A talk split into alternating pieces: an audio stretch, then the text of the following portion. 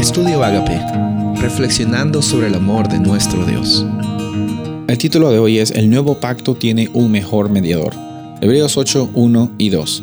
Ahora bien, el punto principal de lo que venimos diciendo es que tenemos tal sumo sacerdote, el cual se centró a la diestra del trono de la majestad en los cielos, ministro del santuario y de aquel verdadero tabernáculo que levantó el Señor y no el hombre.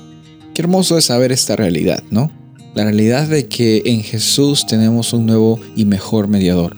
La verdad que eh, Él es eh, el, sumo sacerdote que se sienta en la diestra del trono de la majestad de los cielos. O sea, no es un sumo sacerdote eh, humano solamente que tiene los días contados, no, es un intercesor, un mediador eterno. Y esa palabra mediador en el griego original es mesites, que viene del, del término medio, mesos. Habla sobre eh, una persona que siempre está eh, testificando en favor de eh, un árbitro, una persona que está siempre negociando para que dos partes lleguen a tener un acuerdo. Y eso es lo que hace Jesús en realidad. Sus obras y su vida su experiencia en este planeta eh, lo, hace a él la mejor persona para siempre estar intercediendo y ser el mediador, estar en medio eh, eh, de, Dios y nosotros.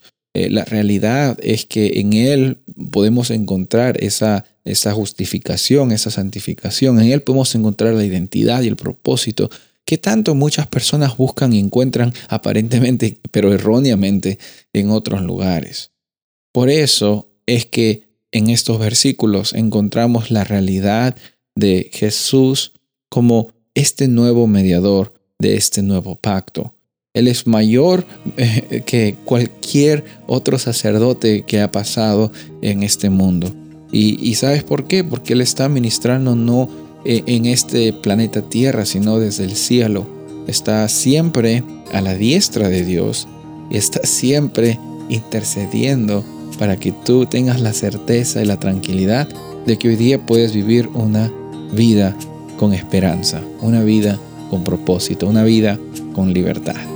Soy el pastor Rubén Casabona y deseo que tengas un día bendecido.